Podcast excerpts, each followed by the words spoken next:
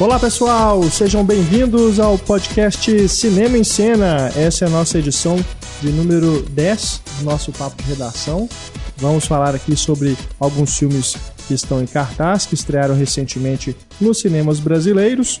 Temos aqui, por exemplo, Uma Aventura Lego, a animação que entrou recentemente aí no finalzinho das férias escolares, né? Por pouco aí não pegou um público maior, mas mesmo assim tem feito bastante sucesso de bilheteria.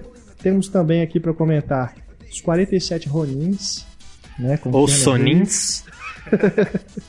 a menina que roubava livros. Quando eu era vivo, Jack Ryan, né? Aliás, Operação Sombra, Jack é. Ryan e Fruitvale Station, né? O filme que ganhou o Sundance no ano passado e um ano depois chegou ao Brasil. Eu, Renato Silveira, recebo aqui para este programa Marcelo Seabra, nosso companheiro aqui de podcast do blog O Pipoqueiro. Oi para todo mundo. Obrigado, Marcelo, pela presença. E ele novamente aqui conosco também, Antônio Tinoco, nosso redator no Cinema em Cena. Olá, Antônio. Olá a todos. Como você tem passado? Tô joia. Com ferro. Né? Melhor, né? melhor depois de 47 Ronins. Ter dado aquela dormidinha. É. Pois é, então vamos começar falando dessa beleza, né, que é esse filme 47 Ronins, o orçamento estratosférico, é. né, mais de 200 milhões de dólares e um fracasso da mesma proporção. Como que o Keanu Reeves consegue um orçamento desse? Ou alguém pensa nele é. para um orçamento desses? Né? Eu até pensei que ele era produtor desse filme, cara, mas depois nos créditos eu vi que o nome dele tá só no elenco mesmo. Então, assim, realmente um mistério, porque um filme que parece que é um projeto de ego, né? Aquelas coisas assim, ah, vamos fazer um filme né, de artes marciais, a cultura japonesa. Né? É ego dos produtores, né? Do diretor e tudo, mas não do Keanu Reeves, coitado, que tá lá só para emprestar a cara de madeira dele, né? De todo o filme ali de volta ali ao mundo das artes marciais, né? Ele que gosta tanto, né? Ele sabe Kung Fu, né? Ele jura de pé junto depois de Matrix, ele ah, sabe Kung Fu. E que, e que dirigiu um filme, né? Dirigiu também, é. Pavoroso Man of Tahiti. Exatamente. É. Foi lançado aqui no Brasil? Passou direto aí? Eu acredito que não. Mas, e nem vale a pena também. É, é muito ruim. É, é o tipo do filme que você. Coragem, não. Esse Man of Tahiti, você passa o filme inteiro pensando assim: não, isso não vai acontecer no final. Não, pode acontecer qualquer coisa no final que ainda vou tolerar. Acontece exatamente o que você previu, é. que você não queria que acontecesse. Acontece. É.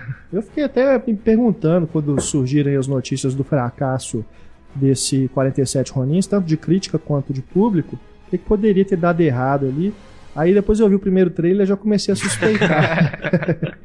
e depois você vê o filme, você tem a dimensão de que o, o filme é muito chato, né? Nossa. Ele, arrastado, né? Apesar de ser um filme teoricamente de ação, acho que ele leva muito ao pé da letra, aquela coisa da morosidade ali do Japão, né? É. Dos samurais e tudo aquela coisa de meditação. Quer ser contemplativo, né? Exato. Mas acaba que é um filme muito chato, né? Eu, eu acho que um, um, dos grandes problemas dele, até um problema que eu vi no Hobbit também, né, guardadas as devidas proporções, o fato de ter muito personagem. Você tem aquele, aquela renca de gente para você acompanhar, saber quem é quem, quem fez o quê. Aí acaba que você não se importa com ninguém, você não sabe quem é quem mais, você não sabe. Morreu um cara. Ah, beleza, quem é esse cara? Ah, não sei, é um dos 47. Morreu mais um. Ou um dos 50, né? Que começa com mais, alguma coisa desse tipo. Uhum.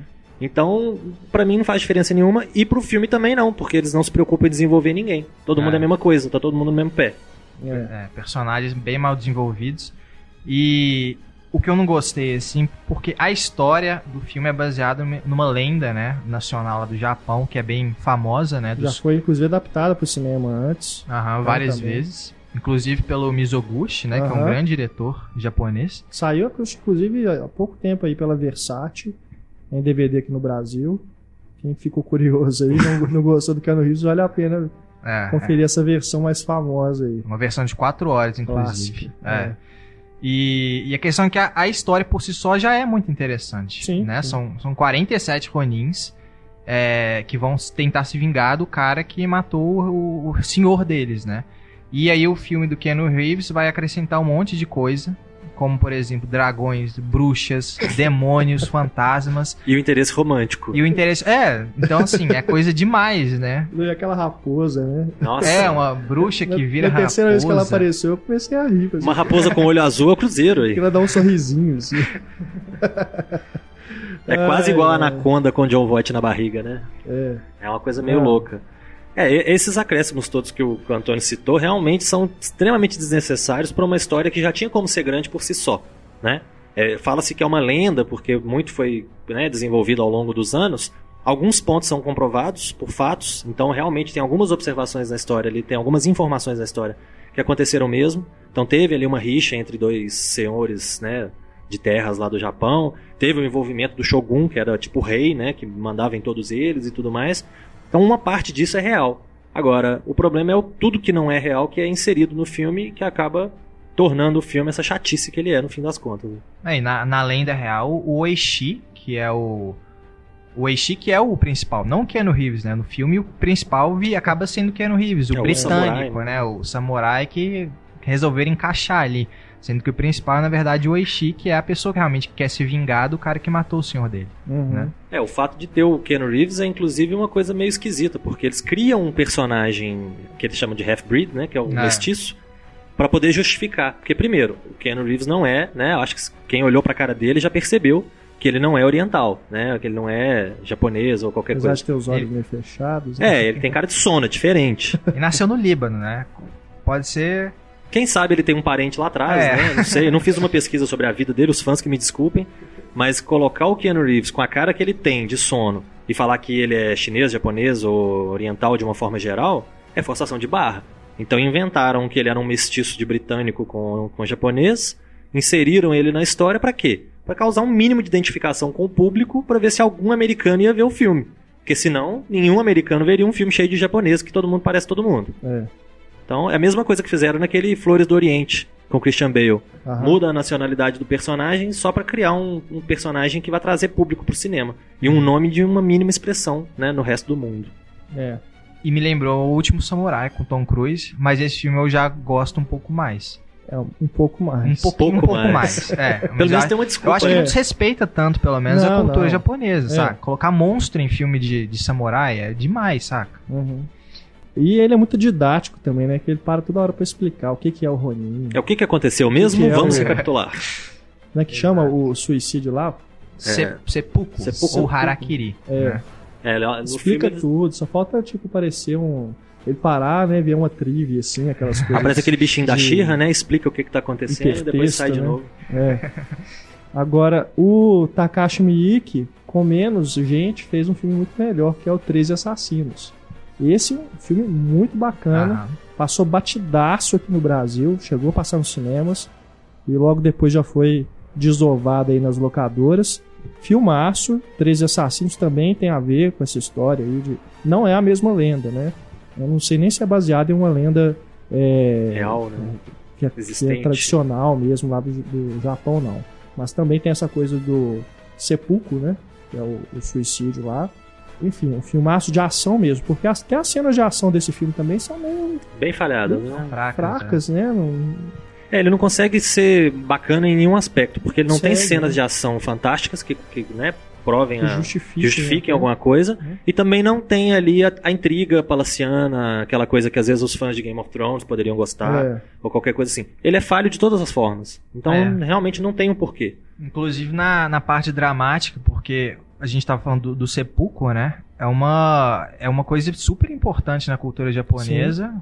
que é muito realmente muito interessante e que precisa de ter uma carga da, dramática, sabe? E eu, eu até tava, lembrei de um filme que eu vi recentemente, que é um filme que chama Harakiri, do Kobayashi, que é um filme, fica a dica aí, que é sensacional.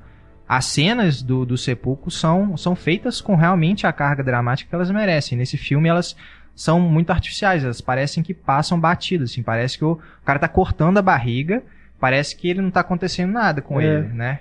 Em primeiro lugar, o filme não, não tem sangue, não tem violência demais por causa da faixa etária, né? Que é. eles diminuíram para aumentar a bilheteria também. Então não tem nenhuma gota de sangue. Nenhuma, isso é impressionante. Ele corta a barriga, não tem gota de sangue. Mas, mas é, a questão é que precisava de ter um envolvimento com o personagem que tá cometendo é. um negócio que é tão importante para a cultura dele, saca? Mas que tem. ele tá com dor de barriga, né? Que ele coloca a espada assim. é isso. Morreu. É. é. os valores da cultura japonesa que a, essa história né, normalmente coloca são questão de honra, de justiça, de lealdade e tudo. Tem algum que você pode falar, beleza, tem um traço aqui, tem um traço ali. mas no fim das contas é um filme de ação que não tem ação com Keanu Reeves. O que já é. define muita coisa. É, realmente uma grande decepção aí, o 47 Ronins. Tem a versão 3D, que também não acrescenta nada. Uau. 3D também, é 3D real, foi filmado em 3D, mas é tipo aquilo lá do Homem-Aranha, né? O espetacular Homem-Aranha. Você não sente que o filme é em 3D. É. Né? Então, realmente não justifica em nenhum aspecto o tanto de dinheiro que gastaram para fazer esse filme. A não ser realmente ego aí, de fazer superprodução, cenário super caprichado. Os efeitos visuais até diria que são bem competentes, né? A hora que aquela bruxa viram o, o, vestido dela, né? Só vem, vem passando nos lugares. Começa assim. a dançar o vestido. É, uma coisa que assim, é do ponto de vista técnico de animação, é bem realizado. Mas só serve para isso, é um showcase de efeito visual. Aquele dragão também, né? Que ah. se transforma. Nada disso tem um propósito maior. Tem, né? é, é simplesmente um enfeite. Né? É bonito e tal, mas é melhor você ver então só o, o, o, o trailer, né? Que já mostra tudo. Ou então você vê depois do DVD, você vai passando os capítulos para você ver essas partes. Enfim, decepção mesmo. É. É, aproveitando que a gente está falando de decepção, semana não, no último programa você fez uma sessão dupla, né, dos infernos. Sim. E agora eu fiz essa sessão dupla no final de semana, que foi os 47 Ronins e o Jack Ryan. O, o título não faz nem sentido, né? Porque em inglês você fala do recruta, né? Das sombras ou secreto, ou qualquer coisa desse tipo, que é o Jack Ryan. Como é que é o título? É, o, é Jack Ryan Shadow Recruit. Ah, sim, isso. E no, inglês, no português é Operação Sombra Jack Ryan. Sombra. Tá, beleza, eu engoli. Não faz sentido nenhum, mas tem que botar Jack Ryan no título para chamar público. Como se o público conhecesse o é, Jack Ryan como se o Jack Ryan fosse, fosse um James né, Bond, né? Superman, Batman. Então já começa errado do título. É. Aí você tem a outra coisa que é estranha. Você para pra pensar que depois de Caçado ao Outubro Vermelho, Jogos Patrióticos e Perigo Real Imediato, veio a soma de todos os medos, que já era uma tentativa de reboot da franquia. Sim, uh -huh. Com o personagem mais jovem, como analista sentado atrás de uma mesa no escritório, que é jogado no meio da ação. Que é isso que era o divertido do filme. É. Que é um filme, inclusive, que funciona bem. Eu gosto. Né? Eu acho uhum. bacana. O, o, Ben Affleck no papel tá, tá legal, não compromete nem nada. O filme é bacana, bem feito, bem construído. Morgan Freeman tem um papel de destaque. Sim. E agora eles fizeram exatamente a mesma coisa. Vamos fazer de novo? Vamos tentar de novo? Mas é um período antes do a soma de todos Não sei, é, é hoje, é agora. Eles pegam é um reboot mesmo. É, né? eles pegam o Jack Ryan novinho, tudo. que é o, o, aquele Chris Pine, né, que é o mais conhecido como o Capitão Kirk da, da nova Star, Star Trek. E eles pegam o cara, colocam o cara para trabalhar atrás de uma mesa, no escritório, o cara descobre uma coisa e vai atrás. No que ele vai atrás, ele se vê no meio da ação. Então é basicamente a mesma coisa da soma de todos os medos, muito menos interessante com os personagens menos desenvolvidos, com uma crise mundial muito menos interessante, que insiste novamente em colocar os russos como os clichês, os vilões, que só bebe vodka, dá em cima da mulher do outro e faz coisa errada. Só isso que os, que os russos fazem da vida. Então é um filme besta, é um filme desnecessário, é um filme que não acrescenta nada eu vi até algumas críticas que eu achei maldosas falando que bom que pelo menos o Tom Clancy morreu ano passado, que ele não precisou ver isso, né? Eu acho que não precisava chegar a tanto, é. mas realmente o autor, né, o criador do personagem não ia ficar muito satisfeito de ver uma, uma criação tão vazia, tão besta, né? Não chega a dizer que é um filme ruim, mas tem lá seus vários pontos negativos e conveniência também é uma palavra que define bem, porque quando precisa acontece uma coisa, quando não precisa a coisa não acontece. Uhum. Quando precisa dar tempo de fazer uma coisa, faz. Quando não pode dar tempo, porque a coisa tem que dar errado para a coisa funcionar, aí não dá tempo. Então é tudo muito falho, muito ruim. E é, é uma história baseada em material prévio ou só um personagem? E são outras críticas né, que o pessoal tem feito por aí, que torcem para que se a franquia Jack Ryan continuar, seja um novo reboot ou seja continuado a partir desse de onde parou, que voltem a pegar um livro do, uhum. do Tom Clancy e não que criem um roteiro da, da cabeça do nada. Que até um, um são dois roteiristas, um é, é, estreante, o outro é aquele David Cap, que é famoso, Sim. né? Que fez Homem-Aranha, que fez Ecos do Além, fez vários, vários filmes. É um cara experiente, mas não foi um momento muito feliz na carreira dele. É.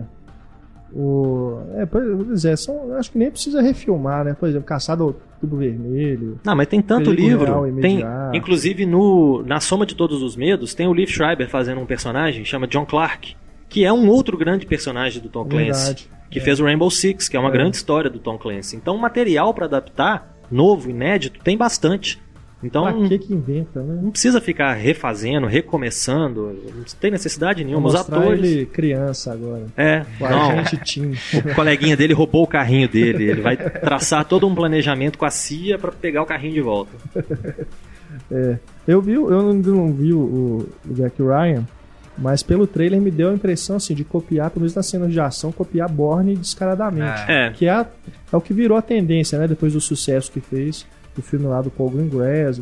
É, só que aí entra um, um, outro diferencial. Como o Jack Ryan começa como analista financeiro, ele trabalha numa instituição financeira, não, quase não se tem ação no filme. Isso por si só não é nem de longe um problema. Né? Eu gosto, tem muitos filmes que não tem muita ação. Eu lembro do, acho que Quebra de Sigilo, que é um filme da década de 90 de espionagem, com o Robert Redford, Dan Aykroyd, que é Sim. muito bacana, que não tem muita ação. É mais as conversas deles, os planos deles, a tentativa de fazer uma coisa, fazer a outra e tal. Nesse filme ele passa muito tempo no teclado, muito tempo correndo de cá para lá e muito tempo em enrolação. Então não tem o que encha. Fica um buraco deixado pela falta de ação. Esse buraco não é preenchido. Sei. Esse aqui é o problema. Uhum. É, pelo menos um, uma das cenas que eu vi no trailer ele dá porrada num cara no banheiro, aí ele se assusta, assim, com que cai um negócio. Tipo, parece essas coisas do cara que tá aprendendo a. Ele tá, tá tomando consciência um, de si mesmo, é, né? um agente, né? Me lembrou muito o Borne. É, isso acontece é. logo no começo, logo de cara, porque ele era um fuzileiro naval, uhum. aí ele deixou de ser fuzileiro para trabalhar, né, como burocrata.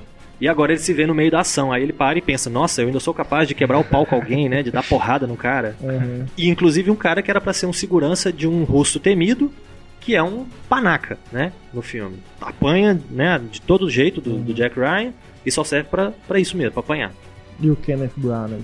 Como vilão. O Kenneth Branagh, como diretor e como vilão, tá apático. Nos dois, né? Nas duas funções. Porque, inclusive, se eu não me engano, ele deixou de fazer o Thor 2, né? Eu não sei é, se, é. se não foi sei por se isso. foi por causa desse projeto, mas ele realmente. Foi o projeto que entrou, desistiu, né? né? Na, na, época do Thor 2. Agora, você deixar de fazer o Thor é, 2, verdade, é. já tendo tido, né, uma boa recepção no primeiro, para fazer o Jack Ryan, eu achei uma besteira. Ele é um personagem apático, faz parte do personagem ser apático, e ele eleva isso a sei lá qual potência. Ele é um ator que eu costumo gostar, que eu já vi muita coisa dele, o Hamlet dele é fantástico, mas realmente como vilão russo apático, o russo dele ainda, né, dá pra, pra, pra, enganar, o inglês dele com sotaque russo ainda dá pra levar e tudo mais. Mas é totalmente apático. A Kira Knightley é outra que também não faz diferença nenhuma, estando em cena ou não. Ela tem até uma. Eles até tentam valorizar ela um pouquinho no filme, não só como a, a dama em perigo, de costume. Ela participa um pouquinho mais da trama, mas também não é nada que vá fazer diferença, não. Quem poderia dizer assim que não é nada desenvolvido, mas que pelo menos tenta ser um bom personagem é o Kevin Costner. Que é o, o superior padrão, né? Que é o mentor do, do Jack Ryan. Mas nada disso aí chega muito em lugar nenhum, não. Kevin Costner tá chegando naquela idade que ele só faz papel de mentor. Né? É, pai, mentor, qualquer coisa desse é. tipo. ai, ai. E a menina que roubava livros? Falando em sotaque, né? É. A gente tem um filme com ingleses imitando o sotaque é. de alemães. É, vamos começar a falar português no podcast com sotaque alemão? Eu achar que o filme não chegou a lugar nenhum. É muito complicado, Vocês né? leram o livro? Não. Também não. É, o livro é um best-seller, né? Tava sendo aguardado por muita gente que gostou, que tem carinho pelo livro. É. Isso é engraçado porque todo livro que é adaptado é best-seller, né? É sempre assim, todo livro, toda adaptação que é anunciado é baseado no best-seller. Eu lembro que é best-seller. Não sei qual é o número exato para se tornar best-seller, não. Mas... É, eu lembro porque na leitura tinha, né, uma estante enorme logo de cara. É. Assim, você entrava e dava de cara com 50 mil edições do, do mesmo livro. Que é uma pois coisa é. similar ao que aconteceu com Caçador de Pipas. Uhum. Que foi um, né, um best-seller, um sucesso de vendas, começou a entrar nos clubes de leitura de todo mundo. É, todo mundo usou o livro. Isso eu também não li, mas vi o filme. O filme eu achei bem, bem chato. E passou batido o filme do mesmo é. jeito, né? Filme chato, burocrático e passou batido. É. Igualzinho esse da menina que roubava livros. É a mesma coisa assim de tipo tentar fazer você chorar e tal. É, vamos descascar uma cebola aqui porque não tá dando, né? Pra fazer você chorar. História, é, o né? que eu vi. Superação, de resistência, de sobrevivência. É, o que eu vi é que o livro, ele, como ele é maior, né? Um, é um livro maiorzinho, ele desenvolve mais os personagens, coisas que o filme não faz. E, e por ser mais lento, a gente consegue o, a pessoa que está lendo consegue se inserir mais naquele, naquele ambiente e perceber realmente o que, que foi a Segunda Guerra Mundial, perceber o sofrimento, os horrores da Segunda Guerra Mundial. É, um, um, um, exemplo, por exemplo, a menina no livro não rouba só livros, ela rouba comida, porque ela tem que comer, sabe? É uma situação de guerra ali. No filme, tentaram. tiraram isso do filme e ela rouba livros. Higienizaram ah, a menina. Ué, né? como é, assim? Então no, no, filme ela. Ela, rouba um tanto de coisa, né, no livro. É, ela come o livro também. é, não precisa roubar no, no, no filme, né? E ah, como o Marcelo, eu, ele fala, acho que escreveu na sua crítica, né? Ela nem rouba tantos livros assim. É, realmente, ao longo, eu imagino que no livro, para justificar o título, isso deve acontecer com uma frequência maior. Né? Quando, eu, quando eu vi que era um drama de Segunda Guerra Mundial, de uma menina que rouba livros, na hora me veio Fahrenheit na, né, na cabeça do, do, Ray Bradbury. Porque são, é uma sociedade né, distópica, tudo bem que no, no caso é uma época diferente, é uma coisa imaginária e tal.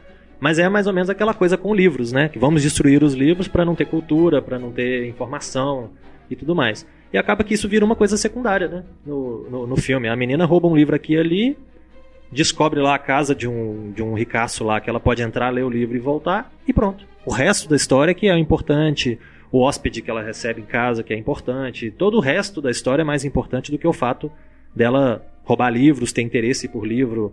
O fato dela ler os livros, por exemplo, é muito pouco explorado, tem um é, momento ou outro. Eu sinto que esse é mais importante no, no livro, A Menina Roubava Livros, né? Parece que o diretor ou o roteirista eles devem ter olhado e falado assim: ah, vamos ter outro foco. Eu gostei é. mais desse aspecto aqui. Aí uhum. fizeram outra coisa com aquela história. Então, a menininha é linda, né? Ótima a menininha ah. do, do, do, papel. Ela, eu, não, eu pelo menos não me lembrava de ter visto ela anteriormente. Eu até cito no, no meu texto o outro filme que ela fez, que eu não me lembro agora o nome. Mas é uma menininha muito bonitinha, muito esforçada. O menininho que faz par com ela também, que eu vou chamar de menininho, né? Na falta de um nome melhor. Ele também é muito esforçado, muito bacana. O casal pai, né? Que é a, a o Emily Jeffrey Watson. Rush e a, e a, Emily Watson. Eles não fazem assim um esforço muito grande. Eles nem precisam fazer um esforço muito grande, porque eu pelo menos gosto muito dos dois. Os dois são muito bons. Então eu acho que eles não precisam fazer muito esforço, coisa que também eles não fazem. E aí fica nisso, é um resultado, né? Eu até tá no, no, o texto que tá no ar é sobre os Ronins e o Jack Ryan. Eu misturei os dois no mesmo, porque eu achei que não valia a pena fazer um texto sobre cada um. Eu coloco até isso, que quando o filme é muito bom, você sente aquele prazer de ter visto um filme bom e tal, e você escreve bem, né? E rende o texto, que é uma beleza, igual eu fiz com o Lobo de Wall Street. Agora, quando o filme é muito ruim, como a Luísa gosta de falar, né? É divertido porque eu meto o pau no filme de cima até embaixo, coloco a minha raiva toda no texto. Agora, quando o filme é medíocre, quando o filme é, né, tá no é. meio do caminho. Não desenvolve, né? é. né? Fica uma coisa assim, ah, e aí, é. que vou falar o que desse Acontece filme? isso, é assim, tem isso, é, tem aquilo ali também. E teve uma indicação pro Oscar, que foi o, a trilha sonora. John Williams. John né? Williams, né? É que fez aniversário agora. Não faz diferença nenhuma. Não fede nem cheira. É, parece é, que tá tentando. É uma das raras forçar. vezes, né, que o John Williams trabalhou em um filme que não é do Spielberg. É, e parece que trabalhou no piloto automático, fez lá de qualquer é, jeito, vamos fazer o público. Anos, Eu li várias críticas à, à trilha sonora do John Williams, que tenta, assim, ser melodramática naqueles momentos-chave, mas que o resultado é isso, é indiferença, o filme acaba, você fica meio indiferente, né? Tem tanta história boa sobre a Segunda Guerra Mundial, mas a história passa bem batido, assim. É, quem gosta de, de, Segunda Guerra Mundial, por exemplo, com o Kenneth Branagh, tem o Swing Kids, Os Últimos Rebeldes, que é fantástico, com Christian Bale, com Robert Sean Leonard, que é muito bacana, muito bom, dois amigos de infância que seguem caminhos diferentes. Tem o, o Um Bom Homem, com o Viggo, Viggo Mortensen, que também é bem bacana. Isso é muito legal. Né? De um diretor brasileiro, Vicente inclusive, Amorim, Vicente é. Amorim. Então tem vários filmes por aí, tem várias histórias bacanas de Segunda Guerra Mundial, eu gosto muito, mas não foi muito que caso. Não são exatamente sobre a guerra, né? Sobre é, a batalha. Tem um pano de fundo, é. né? Então, é, sobre a guerra tem o aquele do Enemy at the Gates, né? O Círculo de Fogo. É. Não dos robôs, né? Não, mas o do Jude Law, né? Que é muito bacana. Jean-Jacques é. se eu não me engano. Isso. Que é muito bom também. Então, filmes sobre a guerra tem vários. Não é o caso do da menina que roubava livros ser bom. É. Uma pena. Já o Aventura Lego, né? Do Lego Movie. Aí sim a gente falou de uma coisa Esse legal. Me surpreendeu. Gostei bastante. É, é dirigido pelo Chris Miller e o Phil Lord, que são os diretores do Tá Chovendo Hambúrguer, que é uma e... animação bem simpática, bem, bem divertido. E do Anjos da Lei, do né? Anjos da Lei. Também é divertido, é. né? Também gostei. E uma coisa que eles são ótimos é no timing, né? Pra comédia, timing é essencial. E no Lego eles trazem isso também. Um filme que tem muito, muito humor, é, bem movimentado. Me lembrou até o Speed Racer em alguns momentos, aquelas coisas frenéticas que você falou, o que está acontecendo aqui, né? Mas acho que os, os pequenos ainda vão conseguir entender melhor do que a gente, porque eu nunca vi é, videogame hoje em dia, os desenhos que passam aí no, no TV a cabo, né? É um negócio tão colorido, tão. Um ritmo tão, diferente. Um né? ritmo tão diferente, tão acima do que a gente cresceu. A gente né? é, 200, é 110 ainda. o desenho é 220. É. Que, não sei, é, talvez aí pro, pros, pros pequenos seja ainda melhor. Mas, falando, né, da perspectiva de um adulto, é, uma coisa que, que eu gostei também, além do, do visual, da história, né? Uma história que souberam aproveitar o conceito ali do, do que é o brinquedo, né? Do Lego, que é montar, você fazer as coisas, ou seguir as instruções, né? Montar aqueles cenários que vem nas caixas e ainda assim tirar alguma coisa disso, né? Uma mensagem, assim, vamos dizer, né? Para os pais, para os filhos, é, eu, quiserem colocar assim. Eu acho que para os adultos, não sei, eu, eu tinha muita criança na sessão que eu fui assistir, foi um sábado de manhã. Então tinha muita criança, as crianças pareciam estar gostando, mas é aquele negócio, gosta da cor, gosta do, do personagem, Sim. da coisinha engraçadinha que o personagem fez e tal. Agora eu acho que os adultos devem ter se divertido muito mais. Porque tem tanta coisa, tem tanta é. crítica, tem tanta situação que é criada, é. Tem uma coisa emendada na outra. Só de ter o Batman, daquele jeito que o Batman é mostrado, para mim já foi ótimo, fantástico. É ótimo. Com aquela personalidade de, não, eu só uso coisas em preto, no máximo um cinza escuro. Aquilo é engraçado demais, gente. Então eu acho que eles aproveitaram. E o bom também é que, pelo fato dos personagens já serem personagens famosos, né, a maioria pelo menos, eles tiveram poucos personagens para desenvolver. Então desenvolveram o Emmett, que é o personagem principal, desenvolveram aquela menina, né, Mega Estilo, que é chamada na, na dublagem, né, que a gente é. não tem a opção de ver legendado. Então na dublagem, ela é chamada de Mega Estilo. E aí você desenvolve ali o, o triozinho principal. O resto é personagem que é só colocar na história e é. correr pro abraço. É, né? Tem aquele astronauta que acho que deve ser um personagem clássico do Lego, né? Mas que eu não conheci porque eu nunca brinquei de é, Lego. É, da nave, da nave espacial. Tanto quanto Lego, eu brincava né? de Playmobil. É, eu tinha as Playmobil também, eu tinha Lego também, mas eu não era muito bom de montar porque eu não gostava de seguir as instruções. Então uhum. eu montava uns monstros esquisitos com as peças meu irmão é que era o senhor negócio lá, uhum. o presidente negócio, que montava tudo direitinho, bonitinho, e depois ficava com dó de desmontar, porque uhum. ficou tão perfeito. É. Aí nunca mais você brinca com aquilo, porque ficou uhum. perfeito. Então não desmonta mais. É. Eu tinha isso dentro de casa. E uma coisa legal também é que conceitualmente ele lembra também o, a história do Matrix. Muito. Só que fazendo uma sátira em cima disso. Né? Tem aquele negócio da profecia, de ser o escolhido, do próprio mundo ali, né? Por exemplo, eles estão passando de portais, né, para entrar nos cenários é. diferentes do Lego.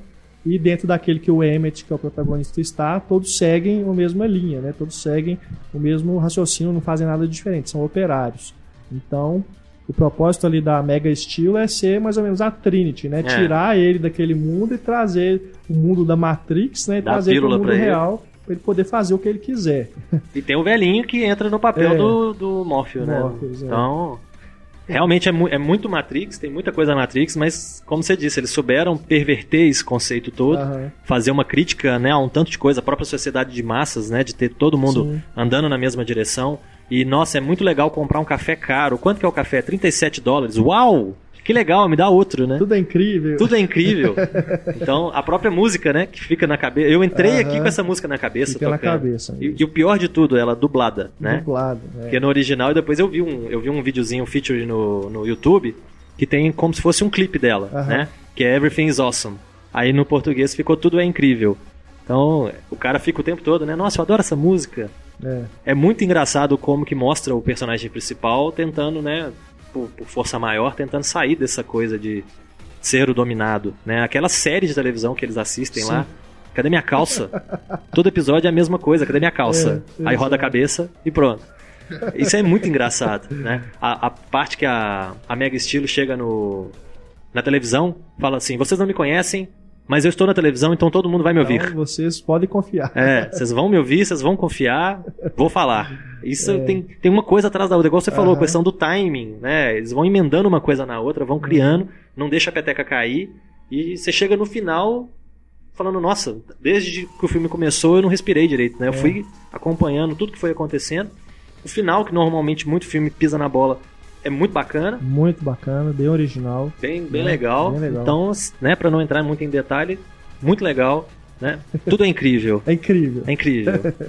Agora uma. Eu não vi, infelizmente, mas é uma. Voltando a uma coisa que você falou. É uma pena que não, não tem o som original, né? É. A versão original, porque tem um elenco muito bom, pois né? É. Morgan Freeman. É, eu não. acredito que uh, algumas piadas também devem ter se perdido na dublagem. Sim, Aham. certamente. O, o, Chris Pratt, né, que tá em crescimento agora, tá em ascensão, né? Que tá, vai fazer o Guardiões da Galáxia e tal. Ele é o Emmett. Então a gente já não consegue ouvir a voz dele. Uhum. O Will Arnett, como Batman, ele deve ter ficado ali treinando, praticando, é. né? Pelos trailers, por, pelas outras coisas que eu vi. É muito legal. Não que o né, do português tenha ficado assim ruim ou qualquer coisa desse tipo. Mas não é a mesma coisa. É só uhum. de não ter atores globais dublando já é, é um grande avanço. Né? A impressão que dá é que tem pelo menos profissionais, é. né? Trabalhando. Então isso já é bom. Mas como o Antônio falou, não tem, né? Um dos grandes chans, assim, um dos grandes diferenciais é a pessoa famosa que eles chamaram. Por quê? Porque a pessoa às vezes tem alguma coisa a ver com o personagem, né? Às vezes a pessoa trabalhou meses para desenvolver aquele personagem de alguma forma, para colocar aquela voz naquele personagem e tudo mais. Então realmente é um desperdício. Né? Agora, desperdício maior, eu vi um comentário do Pablo ontem falando que tem gente indo ver ela no cinema dublado. Nossa. Aí é complicado, né? Perder a voz da Scarlett de não dá. é bem complicado. É. Agora, é, dois pontos é, que eu achei que o filme deixou um pouco a desejar. Primeiro, é, na própria utilização do. na própria capacidade que os personagens têm ou teriam de se desmontarem e montarem também. Não sei, de repente, por que, que o, o Emmett não podia simplesmente fazer, ah, agora eu vou ser o Batman. Tipo, troca as peças e se transforma no Batman. Não sei. Ah, mas é. o, o, eu acho que a crítica é exatamente essa. O personagem ele não tem essa, essa criatividade. Às vezes os outros, eu, eu senti assim que, sei lá, por que, que o Batman de repente, ah, agora eu quero ser o Superman? Sei lá, sabe? Ou algum outro personagem. Eu não sei, eu senti um pouco assim que os personagens eles são, já que eles têm essa possibilidade, aquele mundo permite que eles se transformem no que eles quiserem, eu senti que, não sei, talvez até para não ficar muito confuso, não, talvez seja explorado em uma continuação, não sei. Eu acho, Mas que, acho que deixaram muito definidos os personagens. Isso sei. é bem utilizado, às vezes, na brincadeira com o policial bom e o policial ruim, né? Então, é. eu acho que é interessante é. a brincadeira que eles fazem com o policial, com o clichê uhum. do, do, policial. Então, talvez pode ser um aspecto do que você está é. mencionando, não sei. E a outra coisa é que eu achei que teriam mais personagens licenciados, porque o Lego tem de tudo, né? Tem Lego Marvel, tem Lego Star DC, Wars. Lego Star Wars. Mas é um filme da Warner, né? Pois é, esse é o problema, né? O que pesou mais aí foi a questão do estúdio, dos direitos. Seria fantástico se a Warner conseguisse que a Marvel liberasse os personagens para um, usar. Fazer um crossover, já pensou? É, que é uma coisa que o, o Heitor, né, que o pessoal que escuta o podcast conhece, já até comentou é, quando a gente estava falando sobre esse filme que poderia ser aí desde Roger Rabbit, quando a gente viu o Pernalonga e o Pato Donald juntos, a primeira vez que a gente fosse ver personagens de concorrentes, né, dividindo a mesma tela, ainda que bonequinhos, né? bonequinhos né? de Lego. Mas é, o que a gente tem ali, você vai ter, claro, outras é, outras franquias, Star Wars é uma delas. O Gandalf é, tá lá. Gandalf tá lá. Tartarugas Ninjas. é também da Warner, né? O, é. o Senhor dos Anéis, o Harry Potter. Tartarugas tem Tartaruga Ninja, Ninja tem é figuras da, da, da, da, história, né? Tem o Lincoln, era, menos, tem o Michelangelo, né? O é. pintor. Tem os dois Michelangelos, né? O pintor e a tartaruga. Engraçado demais. Mas sei lá, é, acho que realmente é, é nos dias de hoje, né? No, no mundo corporativo aí, talvez seja muito mais difícil para o estúdio conseguir esse tipo de coisa. É, são limites que acabam que não, não podem ser é. cruzados, né? Pois é. Mas se, eu, se a própria Marvel tem dificuldade de trazer os personagens dela ah, pro universo o mesmo, dela, né? Quanto mais uma concorrente direta, que é a Warner com a DC, né? É, eu Mas não, é uma pena. Eu não vejo isso muito como um defeito, porque eu acho que já tem personagem demais, né? Seria interessante porque ia crescer para um, pra um outro lado, uma outra direção. Uhum. Mas eu acho que tem, né, já personagem suficiente para ser divertido. Tem, tem. Pra ser engraçado. Então, é. acho que cumpriu muito bem o, o, o, papel. Não, o filme é ótimo, o filme é fantástico, surpreendente. É, quem ficou aí resistente, né, quando foi anunciado, ah, filme de Lego, pelo amor de Deus, né, que falta de criatividade. Culpado. Bom, vejam o filme porque realmente eles souberam aproveitar, diferente de outros aí, outros brinquedos que viraram filme, por exemplo. G.I. Joe. G.I. Joe, que é o mesmo princípio, né? O G.I. Joe, apesar de não ser brinquedo de montar, não tem história nenhuma. Você é. cria sua história, né? Só que os infelizes que fizeram os filmes criaram histórias ridículas. E Battleship, né? Nó, é. Pelo amor de Deus. Batalha né? naval. Vamos ver o que, que o Ridley Scott está querendo aprontar com o banco imobiliário. Já pensou? é. Ó, eu vou ficar duas semanas hospedado no seu hotel em Morumbi. Você me quebra, né? Eu gasto todo o meu dinheiro. Teve aquele também, o Gigante de Aço, né? Que também é um brinquedo, né? É um brinquedo aquilo? Lutadores de boxe. Eu não, ah, não me é lembro o nome, eu não me lembro é. o nome original do brinquedo, mas é um que você vai. São duas pessoas, né? E tem um, um Fica um, tipo lango, um vermelho e um, azul. Aí tem que ir batendo até o outro cair. É, eu não sei nem se chegou a ser lançado no Brasil, mas no Toy Story tem. Esse brinquedo aparece lá entre os, é. os brinquedos lá do Andy. Bom, pelo menos, pelo menos um então, né, para salvar na, nesse podcast é. de hoje, o Aventura Lego, né? Não, Toy Story também. O, o, o, Lego, em alguns momentos, ele vai lembrar o Toy Story é. também, né? Na questão de, de usar, usar a criatividade, né? Usar o brinquedo mesmo. Mas, é, de toda forma, a animação também muito bacana, né? ela simula o stop motion, tem algumas partes em stop motion, mas a maior parte é feita em CGI e dá muita impressão de que é mesmo, são mesmo os, os bloquinhos, né? É. E a, até os elementos, né? A água, assim, dá uma sensação de que é. Tudo formado por bloquinho, a é, fumaça do trem. É, e dá assim, a animação é tão bem feita que dá a sensação de que é fumaça mesmo, que é água mesmo que está ali. É, o, Mas é tudo. Os personagens, plástico, né? né? Apesar de serem os, os, bonequinhos que a gente tem, né? Eu pelo menos tenho em casa vários, eles são muito expressivos, né? Uhum. A, a, expressão deles muda muito, é muito divertido isso. Eles usam, eles usam ao máximo o que, o que dá para usar dos bonecos. É. Acho que isso é que é o mais interessante no você pegar um brinquedo e levar ele para o cinema. É você usar o máximo que você pode daquele universo, daquele brinquedo. É. Isso cumpriu muito bem o papel. Quem gostava de Lego, quem brincava, quem tem uma mínima noção do que seja, vai gostar. Bem bacana. Olha, a gente tem ainda a nossa sessão spoiler aqui. A gente vai falar nela sobre o Fruitvale Station. Mas antes eu quero aqui só recomendar para vocês o Quando Eu Era Vivo novo filme do Marco Dutra, co-diretor de Trabalhar Câncer, que é outro filmaço. E esse, quando eu era vivo, ele dirige sozinho. A Juliana Rojas, que co-dirigiu Trabalhar Câncer, é só a montadora desse filme. Ela é montadora por excelência, ela montou outros filmes também. É um que eu achei formidável, passou aí batido no ano passado. É O Que Se Move, do Caetano Gortardo, que é um drama que mistura com musical de uma forma inesperada também. É, quem está em Belo Horizonte, o filme está em cartaz na, no Cine Alberto Mauro até março, então vale a pena assistir. E o Quando Eu Era Vivo também está correndo o risco de passar batido, porque estreou em poucas salas, foi o filme de abertura da Mostra de Tiradentes, é, entrou aí timidamente no circuito, mas é, se estiver passando na sua cidade, não deixe de ver, porque é um filme de terror psicológico que, por incrível que pareça, tem a Sandy né, no elenco. Sem o Júnior. E ela tá muito bem. Tá ah, muito é? bem. Ela canta no filme, olha Nossa. só. Né, com aquela, aquela voz doce. É porque quem canta, os males espanta. Se é um filme de terror. Mas ela tá muito bem no filme e ele vai tomando um, um, um rumo, assim, como todo bom terror psicológico, que te deixa até meio realmente perturbado. É, claro, não vou revelar detalhes né, para não estragar para vocês a história. Mas é, o Antônio Fagundes também está ótimo, o Mahadekar, que é o protagonista, também muito bem. Ele, eu estava lendo depois de uma entrevista, ele falando que o cabelo dele é, lembra o Jack, ele ficou parecido o Jack Nicholson no Iluminado, e realmente, depois eu fui perceber, realmente lembra mesmo. E o filme tem um pouco disso, desse clima, né, de paranoia que existe no filme do Kubrick, guardadas as devidas proporções, é claro, mas uh, tem todo ali um, um, clima de mistério, de ocultismo, que o personagem vai é, descobrindo à medida que ele vai relembrando as coisas da mãe dele, que morreu. É, quando ele volta para casa, né, ele, ele acabou de se divorciar, perdeu o emprego, volta para casa do pai e aí começa a relembrar as coisas da infância e aquilo vai deixando ele meio maluco. Enfim, um filme de terror bem original, né? Aqui no Brasil que a gente tem é tão carente de filme de gênero, né?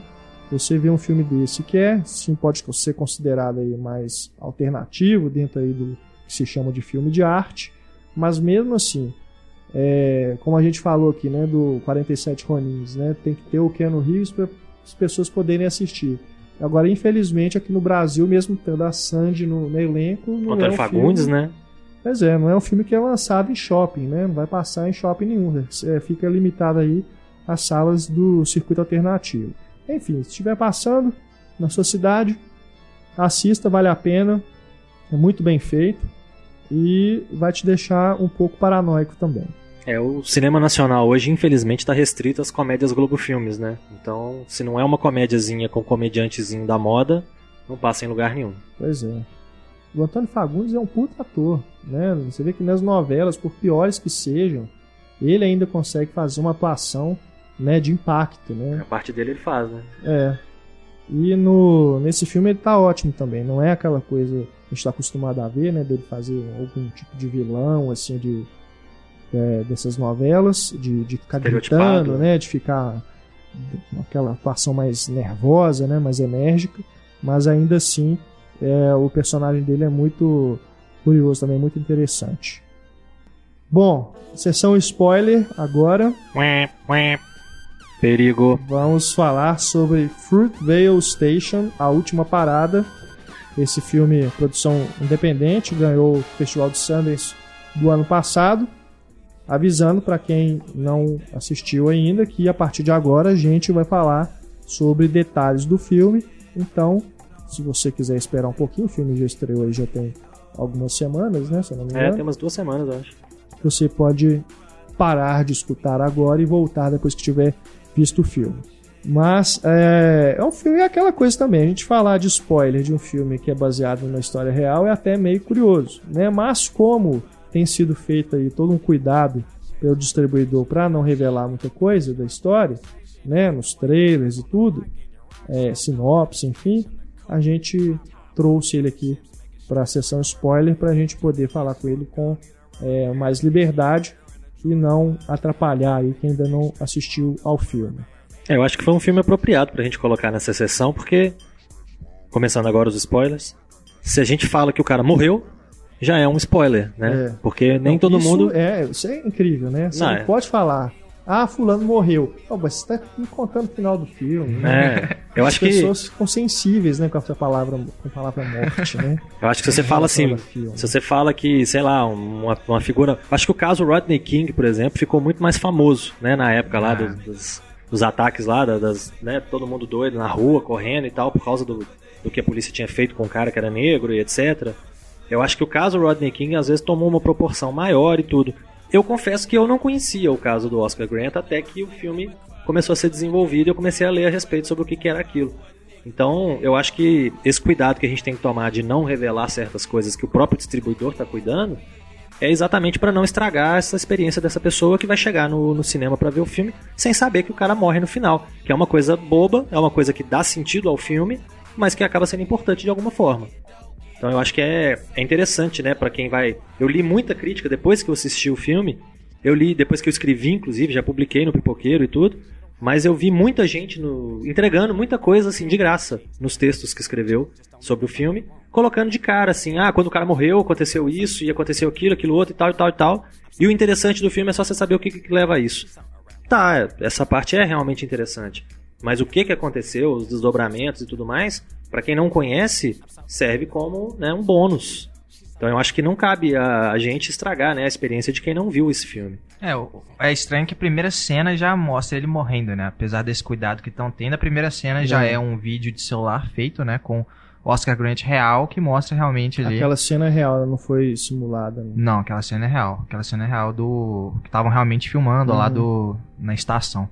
Aí a primeira cena, e aí depois, né, você acompanha a ficcionaliza ficcionalização que o diretor fez aquela história ali, do, do, que seria o último dia na vida do Oscar Grant.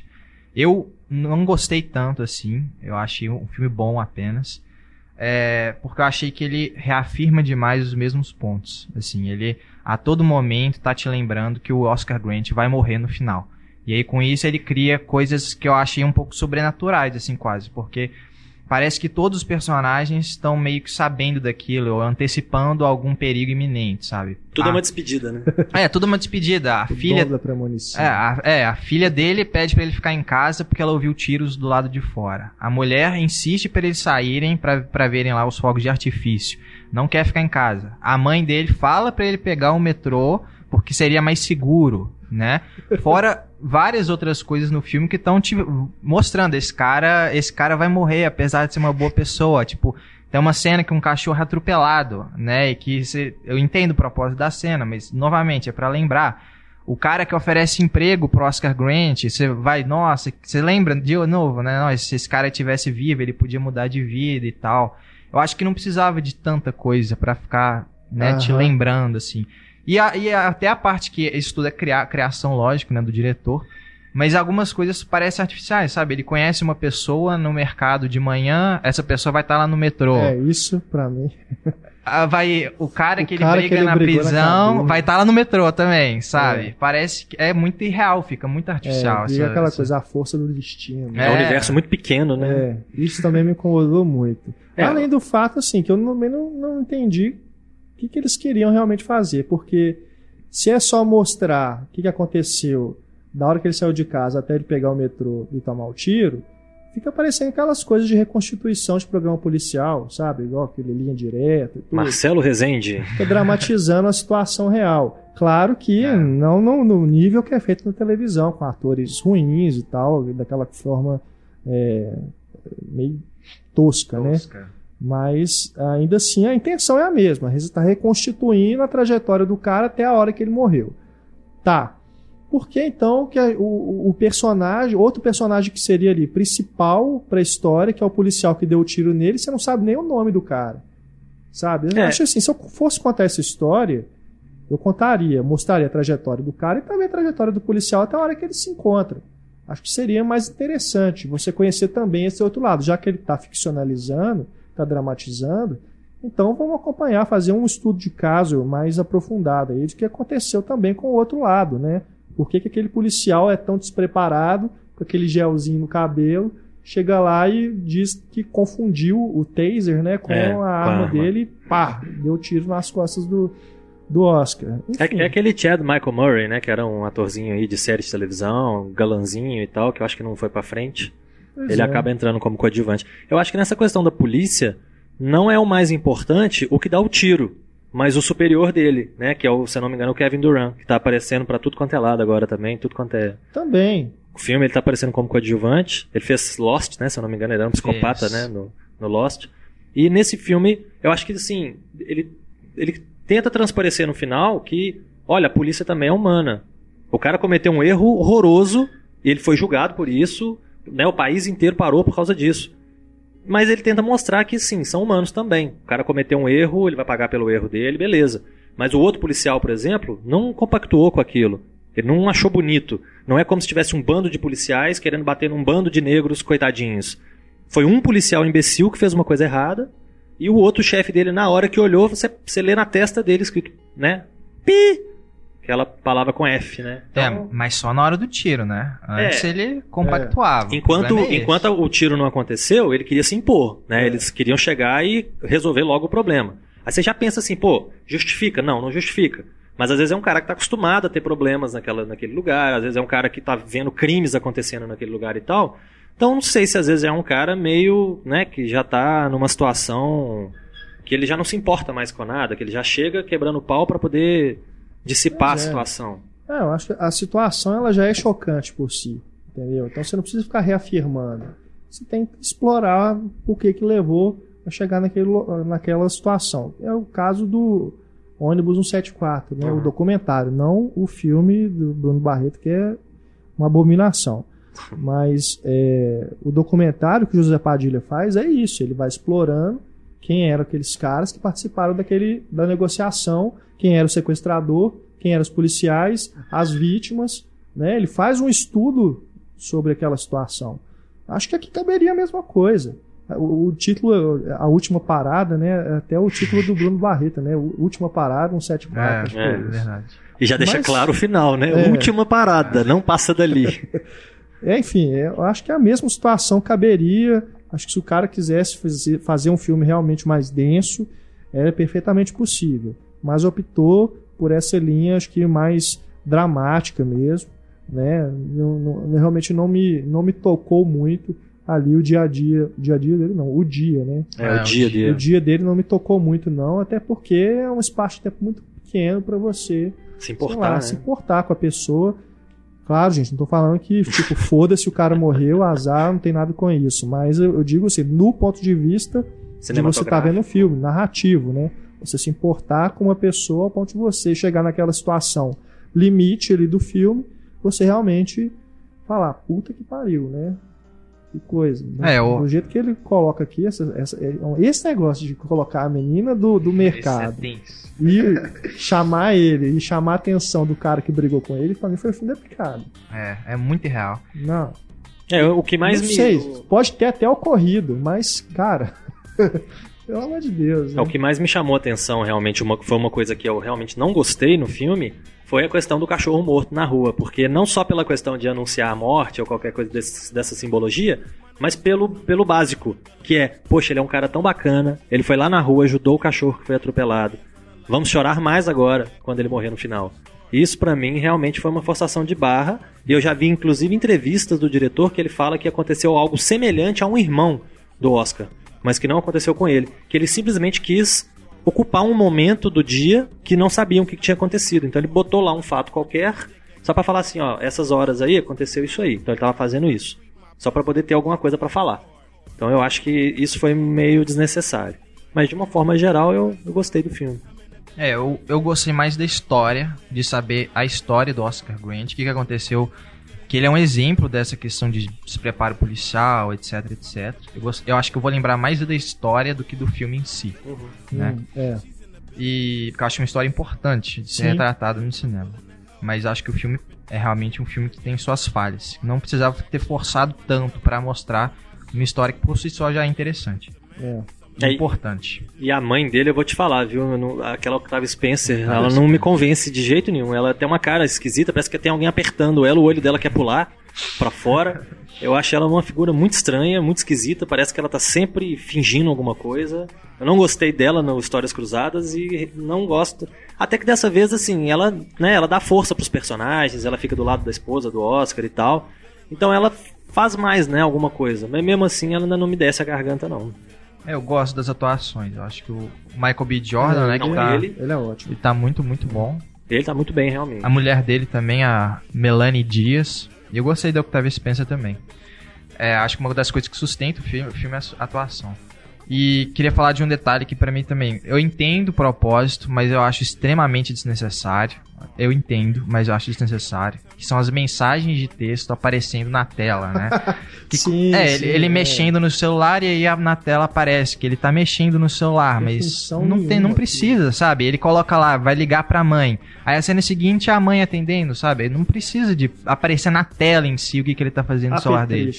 É. é. Apetrechos digitais. Quer ser um né? filme Porque, moderno, né? É, se fosse o mesmo filme feito quando não tinha CGI, não tinha nada, ia fazer a cena sem aquele negócio e não fazer diferença nenhuma.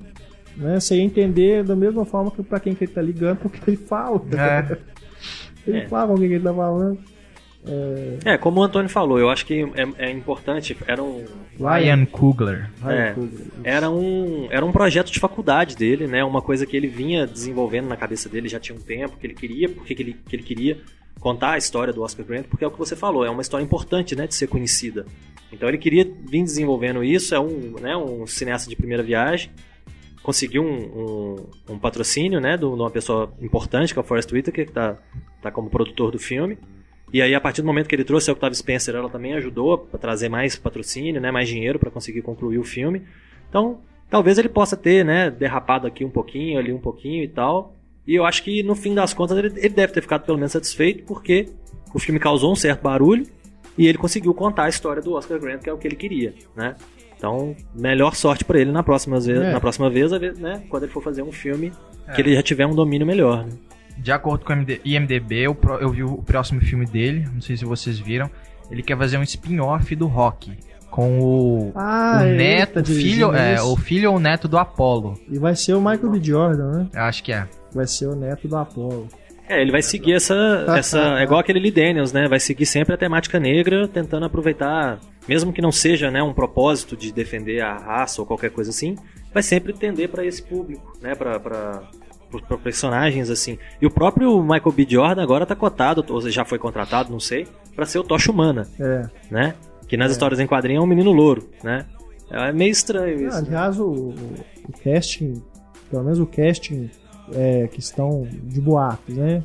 Que estão falando aí para esse filme é bem curioso, porque os meninos são muito novos, né? O... O, o, a primeira coisa que me chamou a atenção foi o, o Johnny Storm é irmão da Susan Storm. Então, se vão botar o Michael B. Jordan para ser o Johnny, tem que botar uma menina negra, né? Pra ser. Ou não, eles podem ser, sei adotados, lá, é, né? Qualquer coisa assim. É, vão ter que dar algum. Vão tentar em algum momento colocar um diálogo expositivo que vai explicar, né? Ah, é. eles são irmãos. Ah, pera aí, são irmãos? É, são irmãos. Então... Não, e pra ser o Doutor Fantástico, quem que eles estão querendo mesmo? É o Miles. Teller. Ah, o Miles, Miles Teller, né? Que fez é. os dois filmes que foram né, premiados tá no, no Sundance. É, fez o... Como é que chama? Da Nicole Kidman? O, o, novo agora é, é Spectacular Now, ou anterior? Não, agora é Whiplash. Reencontrando a felicidade, é, né? Exato. Ah, do Rabbit Hole. É. Exato. É. é os, Menino bom de serviço. Os dois bom. que ele fez que chamaram atenção no Festival de Sundance, eu acho que esse ano foi é Whiplash, um negócio assim. Whiplash. Isso. E do ano passado foi esse Spectacular Now. É. Daqui a um ano a gente vê esse Whiplash, né? É. Quando eles chegarem aqui, né? Mas mas o menino é muito novo, sabe? Eles estão querendo fazer, então, tipo. A versão Crash do, do Quarteto Fantástico. Né? É a origem mesmo, né, do Quarteto Fantástico. Mas enfim, qualquer coisa melhor do que aqueles filmes do Team History, né? É, o, o Team Story. Team o, Story. O, aquele Josh Gad já foi descartado, né, como coisa. Já. Que ele é o, já. Hoje ele é o comediante padrão, né? o Doutor Destino, ou Doutora Destino. É, vamos ver, né? os fãs mais é, puristas, né, dos quadrinhos devem ficar loucos, né, quando ver essas coisas. Mas vamos aguardar para ver o que vai sair. Pelo menos o, o, Michael B. Jordan ele tá no filme anterior do Josh Trank, né, o Poder Sem Limites. Sim, muito bem, muito né? bem. Eu gostei muito daquele. Aquele filme é, é, tá na cara que é uma adaptação de história em quadrinho é. sem ter a história em quadrinho. É, é muito, muito é bacana. Os personagens são bem desenvolvidos. Uh -huh. Vivem dramas reais, né, de Sim. adolescentes é realmente um filme é muito, muito bacana. E tem outra revelação nele que é o Danny Dehan, né? Que é o, Norm, o Harry Osborn, né? é. né? Do, do novo Homem-Aranha. É. De repente os dois aí vão pra franquias da Marvel, né? Ele fez o lugar de onde tudo termina também. É. Ele é o filho do. É uma das lá. poucas coisas boas daquele filme. É. Filme chato. Putz, Bom, acho que a gente vai encerrando aqui então o nosso podcast. Lembrando aí que estamos aí próximos ao Oscar, então os nossos próximos dois programas vão ser dedicados a essa premiação que sempre chama muita atenção da mídia. É, na sequência, como a gente já prometeu aqui, teremos mais um podcast da série Grandes Diretores, falando sobre os filmes do Eduardo Coutinho. Então, mais uma vez, reforçando aí o lembrete para vocês assistirem aos filmes dele. Né? Ainda estamos aí em plena temporada do Oscar, eu sei que vocês querem ver os filmes do Oscar, mas não deixem de ver também os filmes do Coutinho, que são muito melhores. Já digo. Já e ele digo, merece, né, esse tributo, é. né? Marcelo, muito obrigado pela presença aqui conosco. Obrigado novamente por né, ter oportunidade de participar e lembro os leitores aí de, e os ouvintes, né, de não deixarem de visitar o Pipoqueiro. Agora eu sei que Antônio Tinoco é um leitor, então mais um, né, mais um, um leitor aí pro pipoqueiro. Visitem o blog do Marcelo. Antônio, valeu. Valeu. E muito obrigado a você pela audiência. Nos vemos na nossa próxima semana. Um grande abraço. Até mais. Ah, o nosso e-mail. Nosso e-mail, se você quiser deixar mensagens pra gente, é o cinema arroba cinemaencena.com.br. Agora sim, até mais. Tchau.